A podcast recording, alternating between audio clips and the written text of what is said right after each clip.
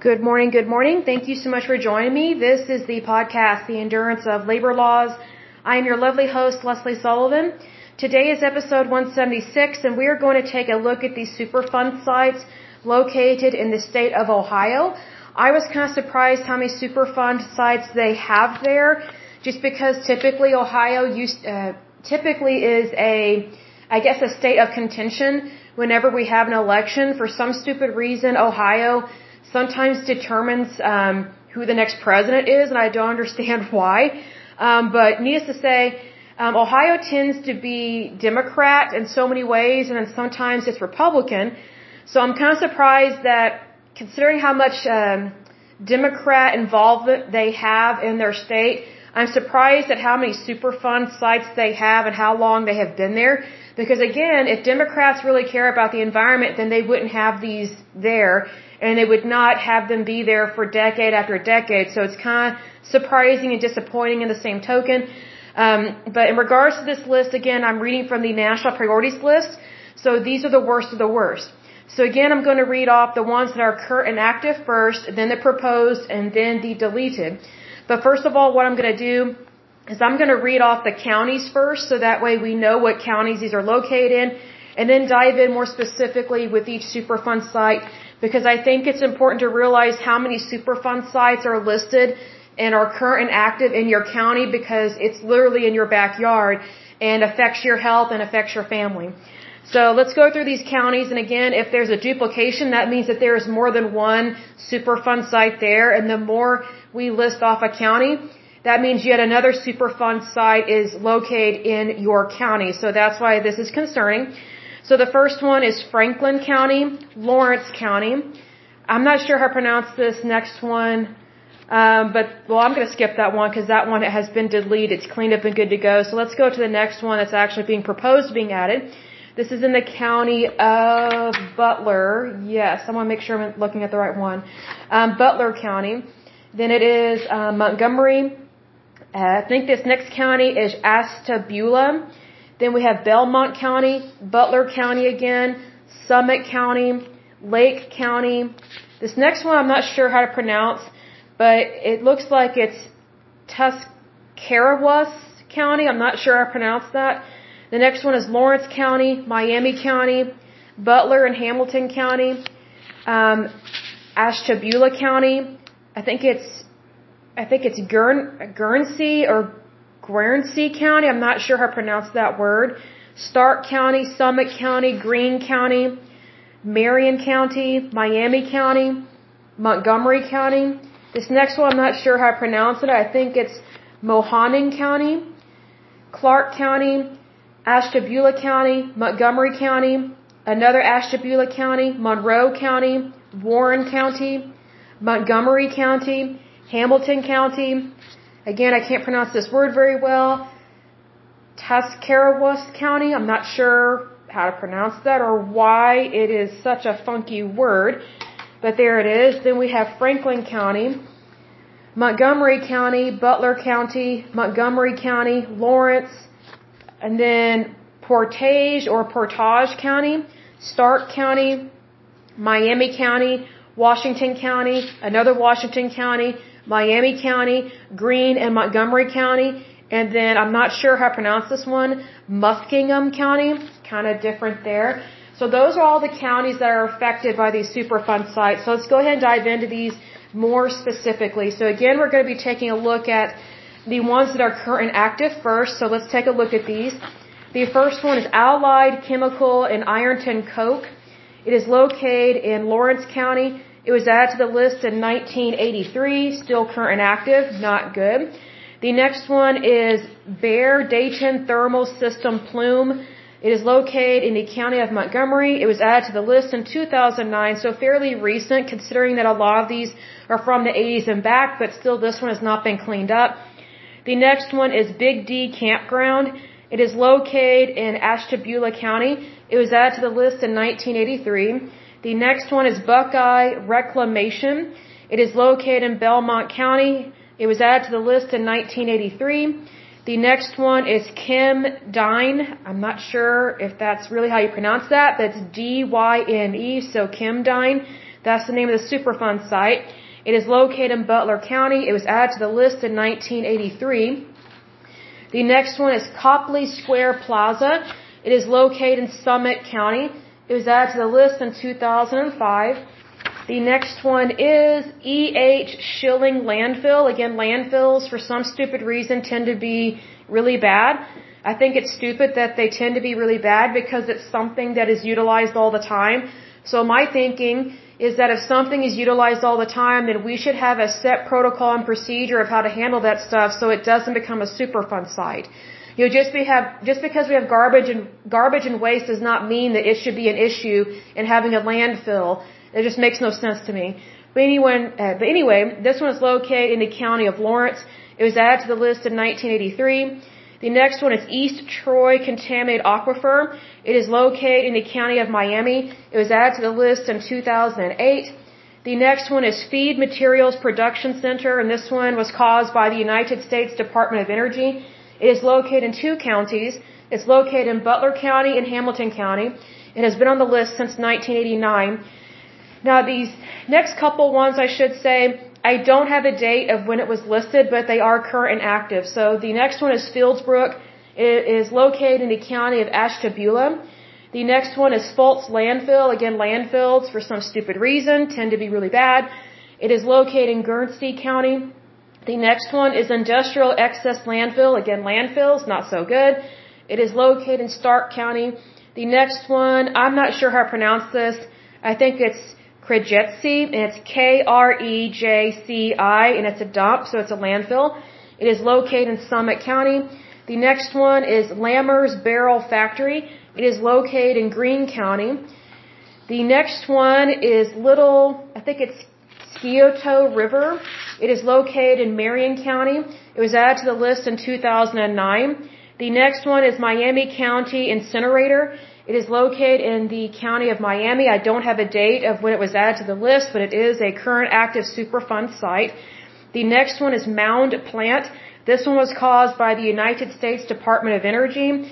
It is located in the county of Montgomery, and this has been on the list since 1989. The next one is Nice Chemical. It is located in the county of Mahoning, but it doesn't tell me the date of when it was added to the list, but it is current and active and an issue. The next one is new, I think it's Carlisle Landfill. It is located in the county of Clark. It was added to the list in 2009. The next one is New Lyme Landfill.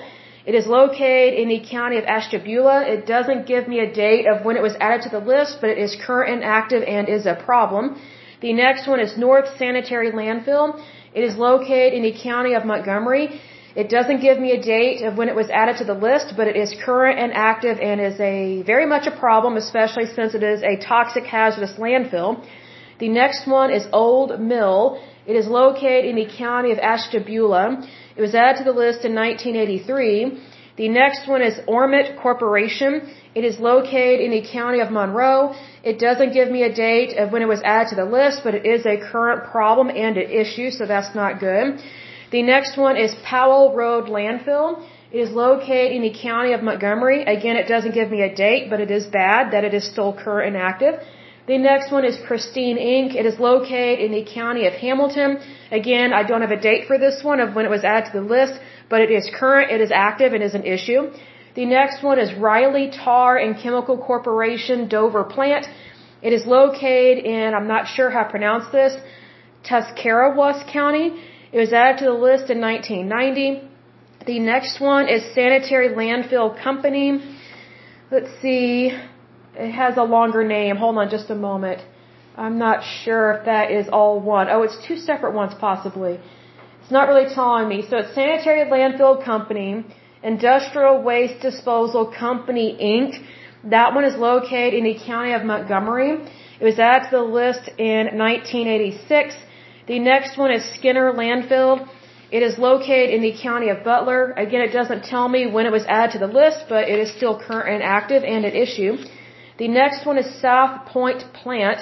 It is located in the county of Lawrence. Again, I don't have a date, but it is current and active. The next one is Summit National. It is located in the county of Portage or Portage. I'm not sure how I pronounce that. I don't have the date, but it is current and active and an issue. The next one is TRW Inc. Um, I think it's Minerva Plant. It is located in the county of Stark. I don't have a date of when it was added to the national priorities list, but it is current and active and still an issue. The next one is United Scrap Lead Company Inc. It is located in the county of Minerva. Or sorry, take that back, in the county of Miami. I don't have a date, but it is current and active. The next one is Union Carbide Corporation Site B Landfill. It is located in the county of Washington. Again, I don't have a date, but it is current and active and not good. The next one is Van Dale Junkyard. It is located in the county of Washington. I don't have a date of when it was put on the list, but it is current and active and a problem. The next one is West Troy Contaminated Aquifer. It is located in the county of Miami. I don't have a date, but again, it is current and active and an issue. The next one is Wright Patterson Air Force Base. So this is an issue with the Air Force. This one is located in two counties. It's located in Greene and Montgomery County, and this one was added to the list in 1989. The next and last one that is current and active is Zanesville Well Field. It is located in Muskingum County. It doesn't give me a date of when it was added to the list, but it is it is still current and active, so that is an issue. The next ones that we're going to go over are the ones that are being proposed to being added to the national priorities list. So these are ones that are Superfund sites. They are current and active and an issue, but for some stupid reason they get stuck in limbo on the proposed list for the national priorities list. So obviously the federal government and the EPA drag their feet like molasses all the time, and this is a problem. So the first one that is being proposed uh, to be added to the list is Air Force Plant 85. It is located in the county of Franklin. Um, it was proposed to being added to the list in 1994 but they still can't make up their mind, even though it is toxic and hazardous. The next one is Armco Incorporation Hamilton Plant. It is located in the county of Butler. This one was proposed to being added to the list in 2003, but they still cannot make up their mind for whatever reason. The next one is Dover Chemical Corporation. It is located in Tus, I'm going to mispronounce this, Tuscarawas County. It was proposed to being added to the list in 1993. Again, the federal government and the EPA cannot make up their mind just how bad something has to be to take it seriously. Let me see here. The next one that is being proposed um, to be added to the list is Milford Contaminated Aquifer. It is located in the county of Clermont. It was proposed to being added to the list back in 2010. They still cannot make up their mind on what to do. That's sad. Um, the next one is Peters Cartridge Factory. It is located in the county of Warren.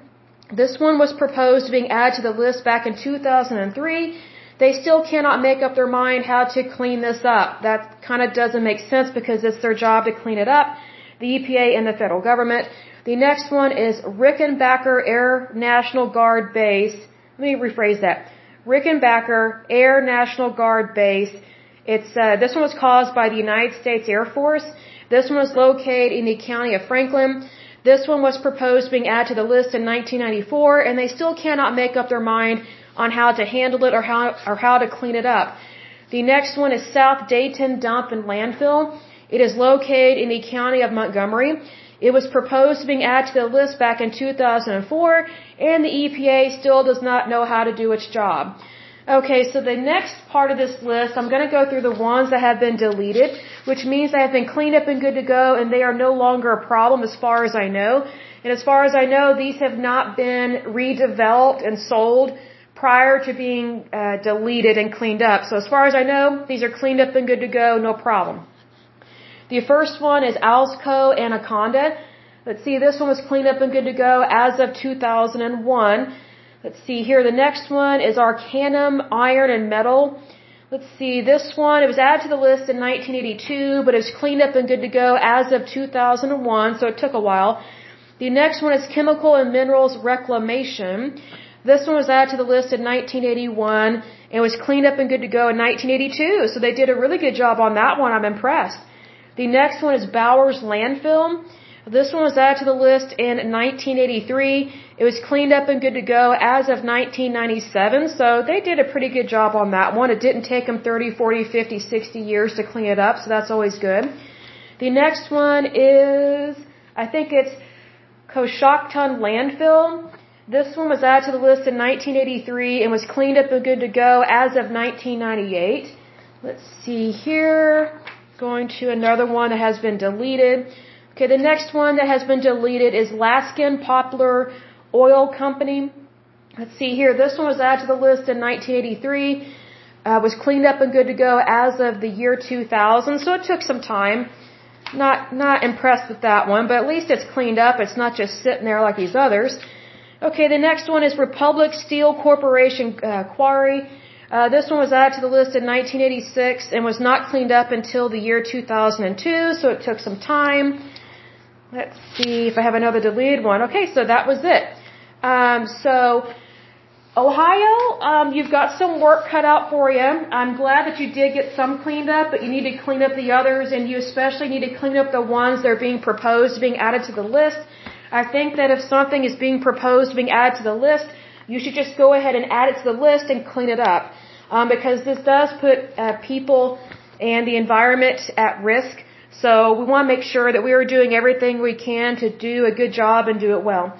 But I will go ahead and end this podcast. But as usual, until next time, I pray that you're happy, healthy, and whole, that you have a wonderful day and a wonderful week. Thank you so much. God bless and bye bye.